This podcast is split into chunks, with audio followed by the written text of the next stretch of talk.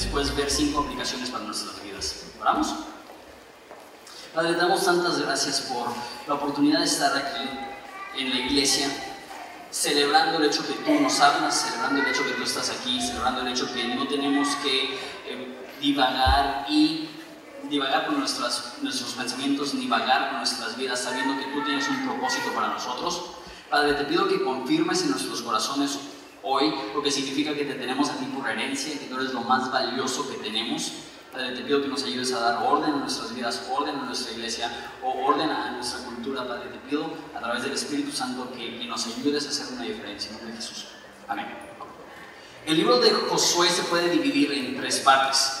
Los primeros 11 capítulos hablan acerca de la conquista. Si has estado en esta serie, recordarás que se narra la batalla contra Jericó, se narra una batalla contra Ai y toma mucho tiempo para narrar esas dos peleas y después de eso acelera muchísimo más y en unos cuantos capítulos narra la, este, las guerras y la conquista de la tierra prometida, de la tierra que se conoce como la tierra de Canaán.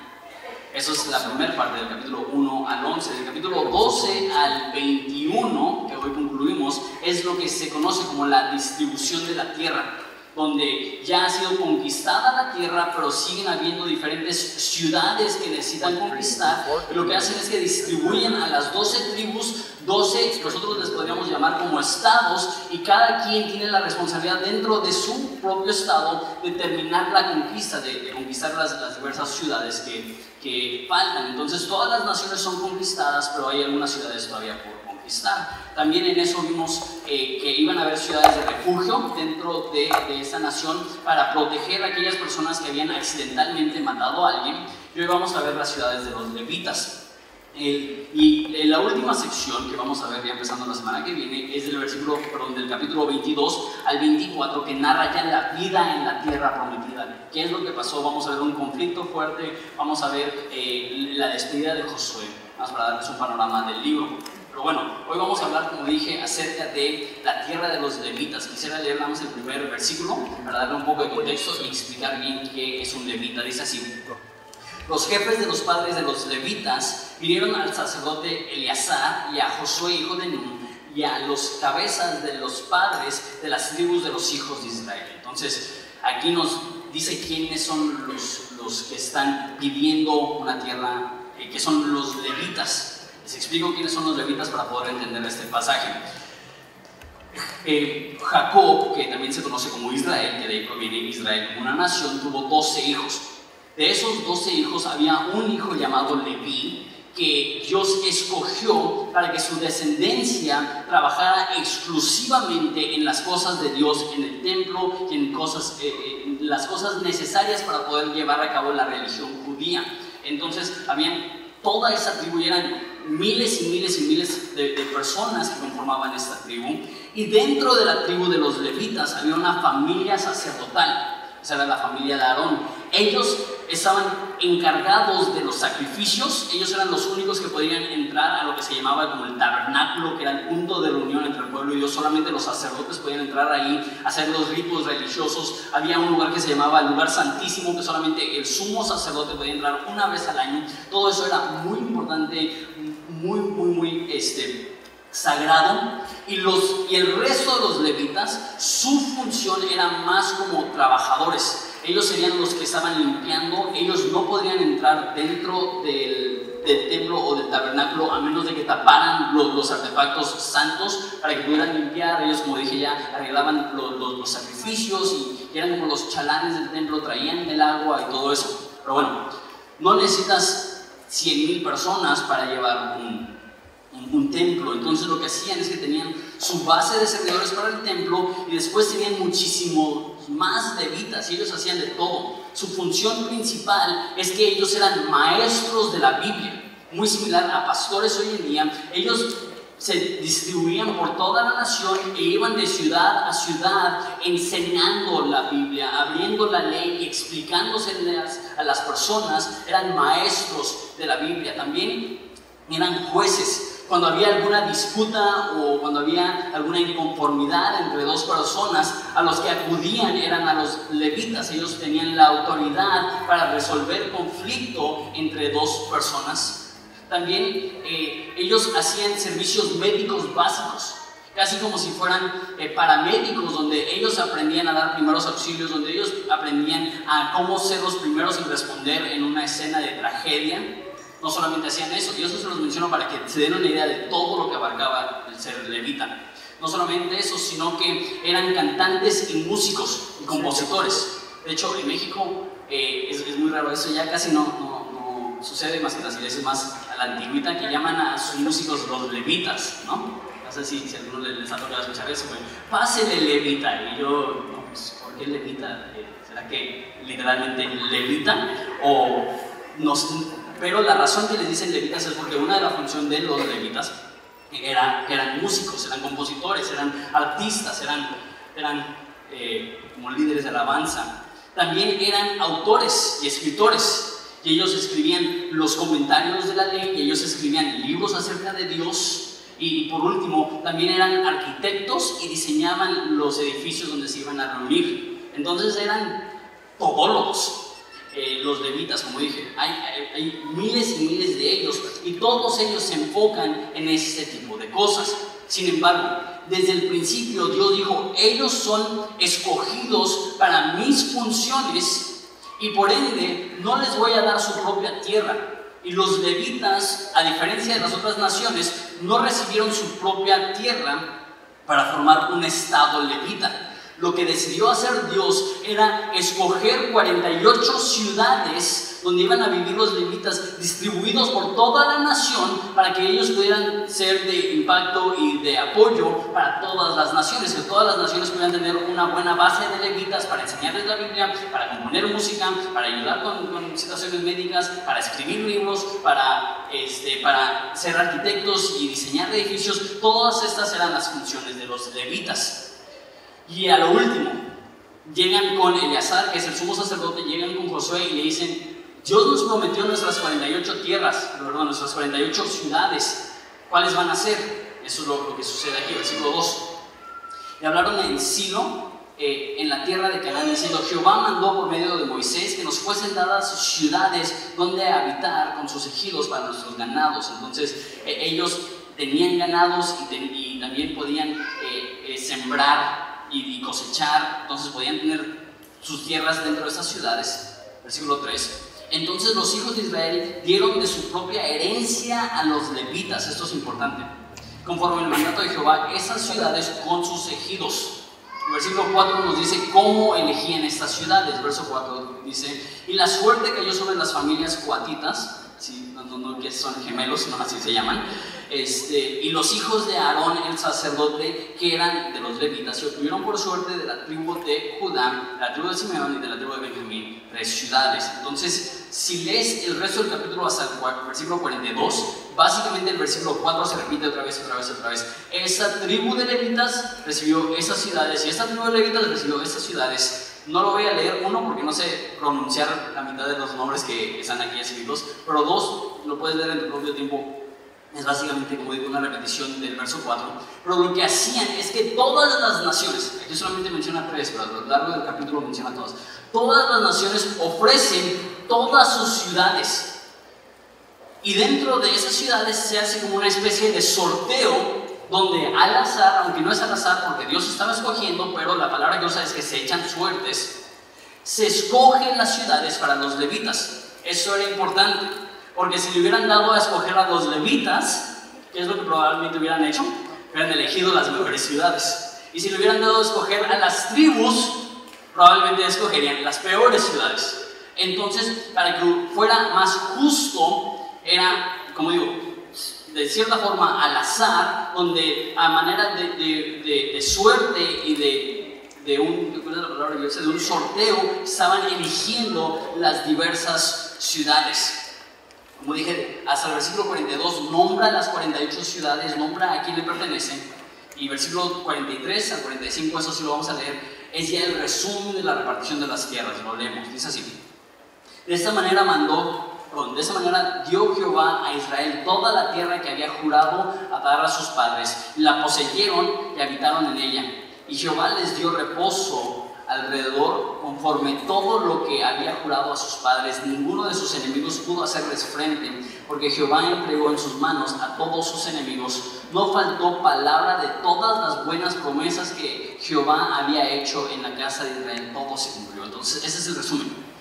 Dios provee todo lo que necesitaba Israel para poder conquistar la tierra prometida. No había ningún pueblo, ninguna ciudad lo suficientemente fuerte para hacerle la contra, para hacerle frente a Israel. Esto es trágico porque, no sé si recuerdan, hace unas semanas, cuando describe la tierra que le perteneció a cada persona, hubo muchas ciudades que no conquistaron.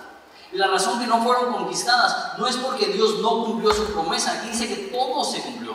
La razón que no las conquistaron es porque ellos no sabemos por qué decidieron no atacarlas. No sabemos si fue cobardía, si fue flojera, si fue que se ocuparon en sus propias casas y tierras y, naciones, pero no cumplieron con todo lo que Dios les quería dar. Bueno, eso es como el, panorama. Como ya hemos visto varias veces, a lo mejor a primera vista dices, ¿y eso qué tiene que ver conmigo? ¿Y, y cómo puedo aplicar esto a mi vida? Tengo cinco aplicaciones. Las primeras dos son más como para la iglesia en general, como, el, organismo, la organización que somos, eh, y las últimas tres las podemos aplicar un poco más como individuos. Entonces, primer, primera aplicación que veo aquí es que para que su sistema religioso funcionara necesitaba haber apoyo de todos. Si ven eso en versículo 3, dice que los hijos de Israel dieron de su propia herencia a los levitas. Eh, entonces, cada nación tenía que ofrecer ciudades. No solamente eso, tú dices, ok, a lo mejor los levitas tenían donde vivir, pero ¿de qué vivían? Eh, a los levitas les pertenecía el diezmo. Entonces, eso no se escucha bien. Si a los levitas les pertenecía el diezmo, ¿con qué usaban para el templo y las cosas de Dios? Déjalo un poquito más amplio de eso.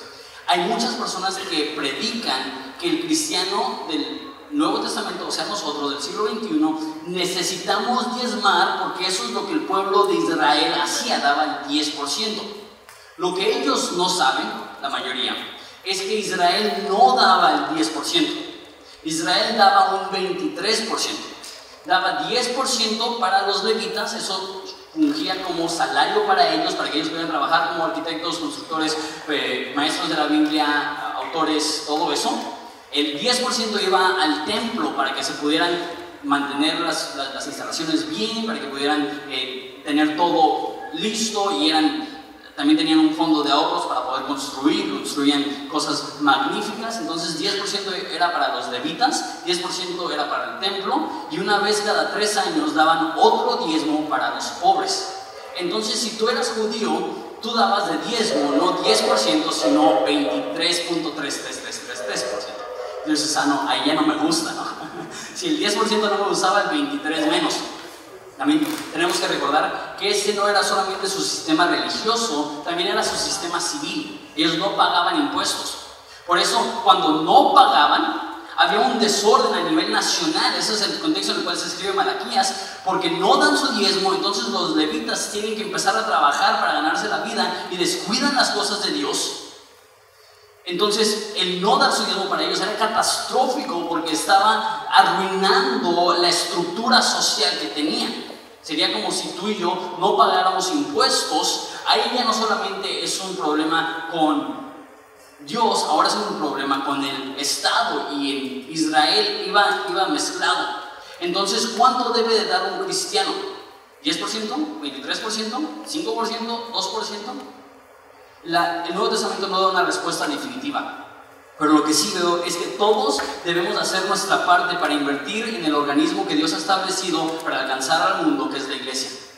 Todos debemos de, como dice aquí, dar de nuestra herencia, dar de nuestros bienes para asegurarnos que la iglesia puede operar, que los que trabajan en la iglesia puedan vivir con el fin de poder alcanzar a más personas. Ahora, este, una vez más, mucha gente quiere decir, no, pues es que el diezmo, el diezmo, el diezmo. Si, si, Dios te ha mostrado a ti que eso es lo que tú debes de contribuir a la iglesia, un 10%, estamos súper bien. Pero lo que dice el Nuevo Testamento, hablando de, de, lo que dar, dice, cada quien dé conforme se propuso en su corazón, no por tristeza, no por necesidad ni con tristeza, porque Dios ama al dador alegre. Lo que yo recomiendo a cada familia de Horizonte es que tomes un tiempo, lo hables con tu familia y establezcas, ok, ¿cuánta es la cantidad que vamos a dar semanalmente? Y ser fiel a eso, que eso sea tu primer gasto semanal o quincenal. Pues, ok, nos hemos propuesto en nuestro corazón esta cantidad y esta cantidad no la vamos a tocar porque esa es de Dios. Yo creo que ese es el formato del Nuevo Testamento. El porcentaje que decide en base a qué es generoso. Hay algunas personas que 5% sería muy generoso, hay personas que les va muy bien y tienen una buena administración y 10, 15, 20% para ellos sería generoso. Realmente depende de dónde está tu corazón delante de Dios. Realmente depende de lo que Dios te está guiando y realmente depende de ser fiel a aquello que Dios te está mostrando. También agrego como sobrenota. Eh, si tú estás aquí y no eres cristiano, esto no te incluye. Hay hay una crítica ilegítima perdón, es legítima, no ilegítima, es una crítica que es legítima en contra de la iglesia, que hay muchas personas que creen que la iglesia solamente está buscando tu dinero. Tristemente hay muchos charlatanes que utilizan el nombre cristiano para conseguir para ellos fama y dinero y eso no es el caso en esta iglesia, no es el caso en muchas iglesias, sin embargo, lo incluyo para desmentirte. Si tú estás aquí y no eres cristiano, y si tú estás aquí y no eres miembro de Horizonte, no sientas ninguna obligación en lo absoluto a dar. Eso es algo que hacemos los cristianos por dos razones. Uno, porque honramos a Dios y al dar le estamos diciendo a Dios, Dios tú eres más importante para mí que mis bienes materiales. Y dos, porque creemos en la iglesia. Creemos que Dios ama a la iglesia y creemos que el, el canal por el cual la bendición y, la salvación de Dios fluye es a través de la iglesia. Por eso Jesús dijo que las, ni las puertas del infierno prevalecerán en contra de la iglesia. Damos porque creemos que la mejor inversión que podemos hacer es apoyar a la iglesia porque la iglesia es con lo que Dios opera para volver a decir lo que dice, es que eso es el organismo que Dios ha establecido para bendecir al mundo. Punto número uno. Para que un sistema religioso funcione, necesita hacer el apoyo de todos, no unos cuantos que dan mucho, no nada más al azar, sino que todos hagamos nuestra parte. Punto número dos. Los que trabajan en el Evangelio pueden vivir del Evangelio. De hecho, esto es palabra por palabra una frase que dice el apóstol Pablo en 1 Corintios 9, 14. Dice, así ordenó el Señor, muy interesante, que a los que anuncian el Evangelio, que vivan del Evangelio. Lo digo porque hay una minoría de gente que creen que los que trabajan en una iglesia no deben de percibir un sueldo. ¿Por qué? Porque es una actividad religiosa y de alguna forma le restaría a esa actividad recibir algún tipo de, apoyo económico. Sin embargo, lo que yo veo aquí en, la historia de los levitas es que los que trabajan en, las cosas de Dios, Dios se encarga de proveerles a través de la contribución del resto del pueblo. Esto es simplemente la forma que se ha manejado desde antes que existiera la iglesia como la conocemos. Entonces, sí, pero Pablo no recibía dinero. La, la realidad es que eso no es así. Pablo recibía dinero, Pablo tenía su salario de, predicar. Y había dos ocasiones en las cuales no recibió dinero. Uno, cuando la iglesia era muy pequeña y no quería ser gravoso. Y dos, cuando le estaban intentando censurar su mensaje. Decían, te damos dinero siempre y cuando no digas tales cosas, y ahí no aceptaba dinero. Ahora, es importante también recalcar en eso que si los que trabajan en el Evangelio deben de poder vivir del Evangelio, pero también ha habido un abuso en muchas iglesias mexicanas de cómo se paga los pastores. Eh, lo que muchas iglesias hacen, y no estamos de acuerdo con eso, es que el pastor toma el 100% de los ingresos y utiliza eso para pagar los gastos y el restante se lo queda a él. Entonces, lo que sucede es que muchas iglesias en México invierten poco a manera de evangelismo, misiones, mejorías para el auditorio y contratación de más personal, porque todo eso significa que el pastor gana menos dinero. Entonces por eso vas a algunas iglesias y dices, eso no lo han arreglado desde los 80, ¿no? Porque en muchos lugares el invertir para pintura eh, es, es 500 pesos menos que va a tener el pastoral al finalizar la semana. Y cuando es chica la iglesia, a lo mejor dices, no, pues está bien, pero hay muchas iglesias grandes que operan de esa forma. Tampoco quiero patrocinar a nadie, ¿no?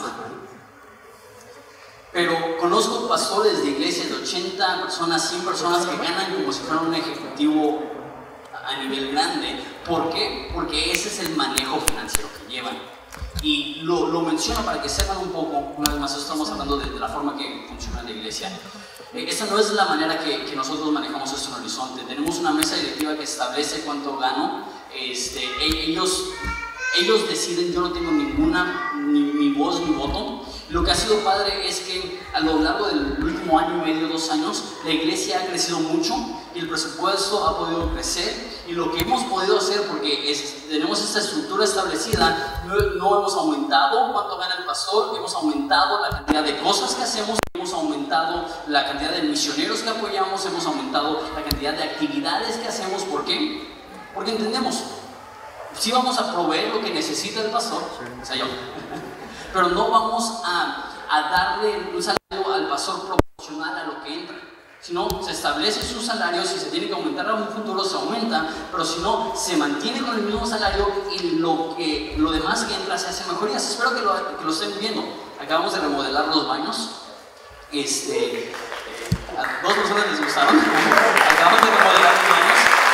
Eh, estamos por, por hacer una zona de niños increíble. Vamos a remodelar los salones de niños y vamos a hacer un café. La razón que no lo hemos hecho, ya lo queremos hacer este verano, es que nos cayó bomberos. Pero su enfoque no debe de ser lo material.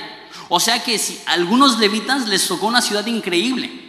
No sé si se acuerdan hace unas semanas la ciudad de Caleb, que tenía gigantes y una ciudad fortificada, era grande y era la ciudad que vieron los israelitas cuando recién llegaron y dijeron, esta tierra fluye leche y miel.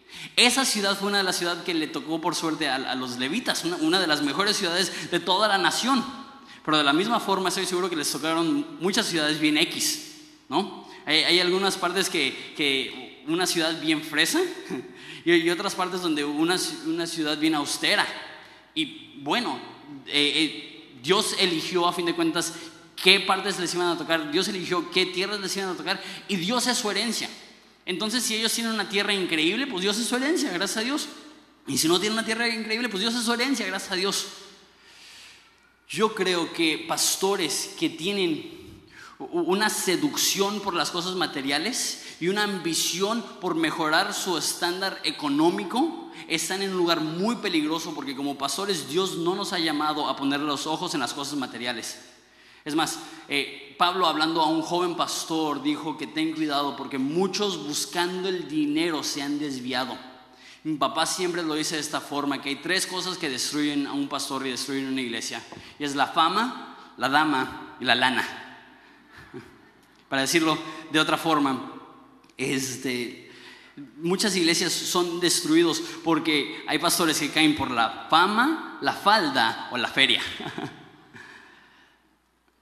Un pastor que pone sus ojos en las cosas materiales y está buscando mejorar su estándar de vida, es un pastor que está caminando en un camino muy peligroso. Una vez más, hay veces que Dios bendice y, van a haber pastores que, que Dios va a bendecir y hay veces que Dios no bendice y van a haber pastores que van a vivir de una manera muy humilde. Sin embargo, esa no es la cuestión. La cuestión es el corazón del pastor cuando quiere ser rico, cuando quiere ser reconocido, cuando quiere tener mucho y está dispuesto a hacer ciertas cosas para aumentar su estándar de vida. Eso no es que Jehová es tu herencia, eso no es que Jehová es tu Dios. Y tú dices, no, qué bueno que no soy pastor, ¿no? Pero yo creo que esto aplica no solamente a los pastores, yo creo que aplica al cristiano. De hecho, Jesús dijo específicamente que no nos afanemos por lo que vestiremos o lo que comeremos, porque Dios sabe lo que necesitamos. Dice que los no cristianos se afanan por las cosas materiales, pero nosotros ¿qué debemos de hacer? Buscar primeramente el reino de Dios y su justicia, justicia y las demás cosas serán añadidas. Dice la Biblia que hay, que hay, algunas personas que cae la semilla de la palabra y empieza a brotar, pero las preocupaciones por las cosas materiales ahogan su alma. No saben la cantidad de cristianos que conozco que empezaron con mucho entusiasmo y empezaron con mucho amor y de, de, repente poco a poco su afán por lo material, su afán por el dinero, su afán por las cosas bonitas distrae su camino, distrae su corazón y desvía su, corazón y su mente. Los cristianos, eh, perdón, debemos de buscar a Jesús. Eso es lo que significa que Dios es nuestra herencia, ponerlo a Él primero. Y a veces cuando buscamos a, a Jesús, Él permite abundancia y a veces escasez. A veces permite eh, prosperidad y a veces permite adversidad. A veces permite comodidad y a veces permite dificultad. Pero si buscas a Jesús, a fin de cuentas tienes lo que más quieres, que es a Jesús, y no te afecta si vives en pobreza para mal, y no te afecta si vives en pobreza para hacerte orgulloso. De hecho, hay, una oración en el libro de Proverbios que se me hace tan rara. Dice, no me hagas tan rico que me olvide de ti, ni tan pobre que tenga que robar. Se me hace muy rara. Uno, porque no he escuchado a ninguna persona en su vida que ore, Dios no me hagas tan rico, por favor. Pero tiene el corazón correcto. Dios, no me des un afán por el dinero que me desvíe de ti. Dios, provee mis necesidades, dame el pan de cada día. Manténme en tus manos. Que si paso por momentos de escasez, que no me olvide de ti por necesidad. Y si paso momentos de prosperidad, que no me olvide de ti por distracción. Eso es exactamente lo que dijo eh, Pablo, que dijo, he aprendido a estar contento cualquiera sea mi situación, ya sea abundar estar en escasez. Hay algunas personas que te van a hacer pensar que si eres pobre, estás mal. Y hay algunas personas que te van a hacer pensar que si tienes mucho, estás mal. Lo que dice la Biblia es tengas mucho o tengas poco, tus ojos necesitan estar puestos en Cristo. Porque puede ser una persona de escasos recursos con los ojos más puestos en cosas materiales que alguien que es rico.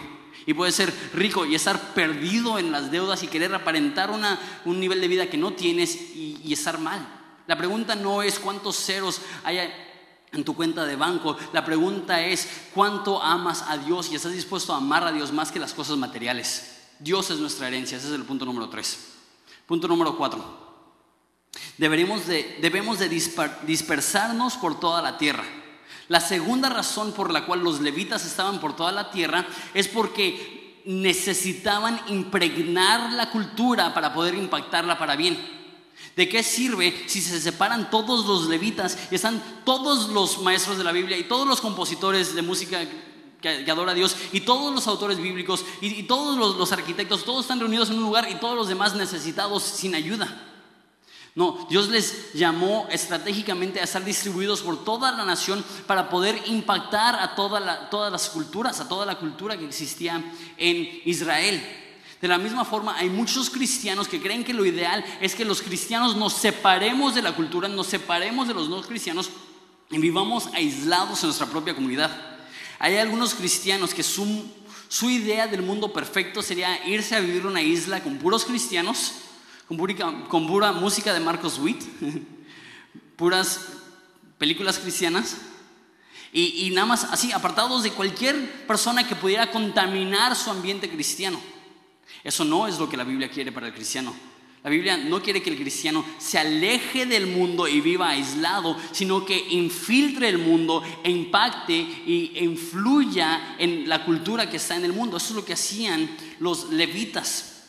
Hay demasiadas personas que prefieren vivir separados de, de, personas que no son cristianas que amar e impactar a personas que no son cristianas. Ojo, Jesús no dijo, traigan a todas las personas a la iglesia. Es lo que dijo, vayan a todas las naciones. La meta para los cristianos no es que todos nos agreguemos a un club. La meta de los cristianos es que todos, alimentados por una congregación bíblica, podamos salir a impactar a to todos los sectores de la nación. Que seamos los que componemos la mejor música, que seamos los que producimos las mejores películas, que seamos los que escribimos los mejores libros, que seamos los que hacemos el mejor arte, que seamos los que tenemos las mejores ideas. Muchos cristianos nada más ok, voy a hacer una película para cristianos, ¿no? No tiene nada de malo, pero me gustó lo que dijo Martín Lutero, que el zapatero cristiano sea conocido no porque pone una cruz en sus zapatos, sino porque hace un buen zapato. De la misma forma que, el cristiano sea conocido no porque le pone un pescadito a la defensa de su carro, sino porque es excelente en todo lo que hace, porque sabe que todo lo que hace refleja la creencia que tiene en Jesús. Los cristianos no debemos de aislarnos, debemos de infiltrar la cultura. Los cristianos no debemos de separarnos del mundo, debemos de impregnarlos de impregnarlo. No debemos de huir del mundo, debemos de buscar influenciarlo. No debemos de temer al mundo, debemos de buscar transformarlo. Muchas veces la iglesia es la que apaga la creatividad, la iglesia es la que apaga eh, el, deseo de hacer algo grande. Muchas veces la iglesia es la que apaga la ambición sana de querer hacer algo de calidad. Porque no, no, no quieres sobresalir, eso es pecado. Pero lo que la Biblia dice es que hagas tantas buenas obras que los no cristianos vean tus obras y glorifiquen al Padre que está en los cielos. Que vivamos de tal modo que nos dispersamos por toda la tierra para afectar todas las áreas de la cultura. Punto número 5. Y eso lo estoy sacando del versículo 45 que dice que no faltó palabra de todas las buenas promesas, no, no faltó palabra de todas las buenas promesas que Jehová había hecho. El quinto y último punto es este las promesas de Dios, y, a lo mejor no es la mejor forma de decirlo, las promesas de Dios son más grandes que nuestras agallas. Lo que quiero decir con esto es que Dios les prometió muchísimo más que ellos estuvieron dispuestos a recibir. Dios les ofreció conquista total, ellos se conformaron con conquista parcial. Dios les ofreció que nadie les haría frente. Ellos se conformaron por quedarse en seguridad y no atacar. El problema con ellos es que la Biblia no dice por qué, pero por alguna razón no se apropiaron de las promesas que Dios tenía para ellos. No sabemos si era cobardía, no sabemos si era flojera, no sabemos si, es, si se ocuparon tanto en su nueva tierra que ya no tuvieron tiempo de terminar la obra que Dios les había dicho. Pero ¿sabes qué? Nos podemos enojar con los israelitas porque decimos, no, pues si, hubieras conquistado toda la tierra, no hubiera los problemas que hay hoy en día entre Israel y Palestina, porque se hubiera resuelto eso hace miles de años. Pero ¿sabes qué? Lo mismo sucede en nuestros corazones. Que Dios nos ofrece más de lo que somos capaces de recibir. Hay un salmo que dice, yo soy el Dios que te sacó de Egipto, abre tu boca grande y la llenaré. O sea, Dios siempre está derramando bendición. Pero hay veces que nosotros limitamos la cantidad de bendición que recibimos porque en vez de abrir la boca grande, abrimos la boca pequeña. Eso sí, llénala. En vez de decir, no, Dios, quiero todo lo que tienes para mí. Quiero todo lo que tienes para Ensenada. Quiero todo lo que tienes para Horizonte. ¿Sabes qué? Esto no estoy hablando principalmente acerca de lo material, porque acabamos de hablar de eso, que nuestro corazón no debe estar en eso. Pero hay influencia, hay impacto, hay cosas que puedes hacer para Dios que no estás haciendo simplemente por falta de fe, por falta de aventarte, por falta de agallas, por decirlo así. Algo que he estado observando y me molesta un poco. Y todavía estoy como que navegando la situación para saber cómo corregirla. Es que me doy cuenta que una de las palabras que más le digo a mi hijo, Juanito, que tiene tres años, es, ¿pueden adivinar? Cuidado. Cuidado con eso. Cuidado con eso. Y más ahorita que tiene una, una hermana de, de dos semanas. Cuidado con eso, cuidado con eso, cuidado con eso, cuidado con eso, cuidado con eso. Y obviamente a esa edad hay muchas cosas que no saben que son de peligro y se le tienen que advertir, pero de repente me puse a pensar, tengo que tener cuidado de que el filtro por el cual Juanito procesa las cosas no es uno de cuidado. La Biblia no nos ha llamado a que el filtro por el cual tomamos las decisiones es cuidado. El filtro que tenemos para tomar decisiones no es cuál es el riesgo, el filtro es cuál es la recompensa. El filtro no es cuál es qué es lo más seguro, el filtro es qué es lo que me va a hacer más obediente a Dios. El filtro no es qué es lo menos peligroso, el filtro es qué es lo de mayor beneficio. Y muchas personas prefieren irse por lo que es cuidadoso en vez de irse por lo que es fiel a lo que Dios ha pedido. Prefieren buscar lo fácil a buscar donde Dios opera y bendice. Esto fue el caso con el pueblo de Israel. Y yo digo, mínimo como iglesia y, también nosotros como individuos, que no seamos así. Que no nos estanquemos en lo seguro y cotidiano y que estemos dispuestos a ir por lo aventurero. ¿Sabes qué? Una vez más, no, no tomen esto a mal ni lo exageren. Pero prefiero tener un hijo que tiene unos cuantos moretones y a lo mejor se rompe un hueso y dos o dos y es aventurero el resto de su vida que un niño que nunca le pasó nada malo, que va a ser un niño gobernado por temor y gobernado por hacer lo que es más seguro, no lo que Dios le está mandando hacer. Porque muy pocas veces lo mejor y lo más seguro van de la mano. Muy pocas veces lo que Dios te llama y lo que es fácil van de la mano. Israel no fue llamado a hacer algo fácil, pero fue llamado a hacer algo difícil con el respaldo de Dios. Y tú y yo muchas veces preferimos hacerlo fácil solos que lo imposible acompañados de Dios. Muchas veces nosotros preferimos hacer lo que tiene bajo riesgo en vez de hacer lo que tiene el más alto riesgo y la más alta recompensa. La Biblia siempre respalda a aquellas personas que tienen fe. O déjalo digo de esa forma, Dios respalda toda acción que hagamos para su gloria. Dios respalda cada vez que abres tu boca para compartir el amor de Jesús. Cada vez que abres tu vida para invitar a alguien para que conozca a Jesús. Cada vez que abres tu, tu boca para predicar la palabra de Dios. Dios respalda su, su palabra. La Biblia dice que la palabra de Dios no regresará vacía. No sé tú. Yo no quiero más de lo que Dios tiene para mí. Yo quiero todo de lo que Dios tiene para mí. Yo no quiero más de lo que Dios tiene para Horizonte, yo quiero todo lo que Dios tiene para Horizonte. Y no quiero que mi cobardía o mi falta de fe nos limite. Prefiero ser una iglesia que tomamos riesgos para alcanzar a gente para Cristo y a veces nos equivocamos, que una iglesia que hace todo lo seguro para que no ser criticada, para, para, eh, para hacer feliz a unos cuantos cristianos problemáticos y vivir estancados. Prefiero ser una iglesia que agresivamente está buscando alcanzar a los perdidos y tener unos cuantos críticos que una iglesia que nos sentamos y nos vemos bonitos y no hacemos nada para Jesús, pero todos están de acuerdo.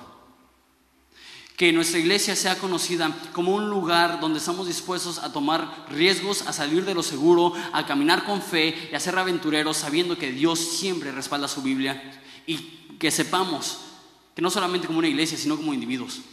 ¿Cuándo fue la última vez que abriste tu boca con alguien no cristiano y dijiste, ¿sabes qué? Te necesito compartir. Jesús ha transformado mi vida. Jesús me ha dado una esperanza. Jesús ha perdonado los pecados que yo tenía y ahora vivo sin culpa. No estoy diciendo que nos convertimos en evangelistas de puerta a puerta. Si eso estoy llamado, adelante. Lo que sí estoy diciendo es que no dejamos que el temor gobierne, dejamos que el propósito de Dios gobierne. No quiero más, quiero todo. No queremos más de Dios, queremos todo de Dios. No queremos más de su guianza, queremos toda su guianza. No queremos más de su espíritu, queremos todo su espíritu.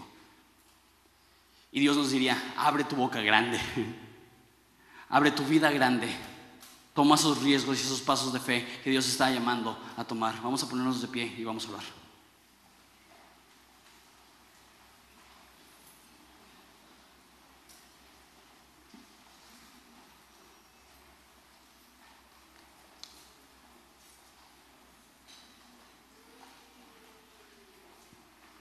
También ese es el primer domingo del mes, entonces tendremos Santa Cena. Entonces, al tener esa primera canción, se van a, distribuir los elementos de, la Santa Cena para que todos reciban. Este, eh, les voy a pedir por favor que, que no consuman la Santa Cena hasta después de todos haberla recibido, pero vamos a orar. Padre, te damos tantas gracias porque tú eres nuestra herencia. Te damos gracias porque no necesitamos poner nuestros ojos en lo material, no necesitamos poner nuestros ojos en lo temporal. Queremos buscarte a ti, queremos honrarte a ti, queremos que tú seas nuestro todo.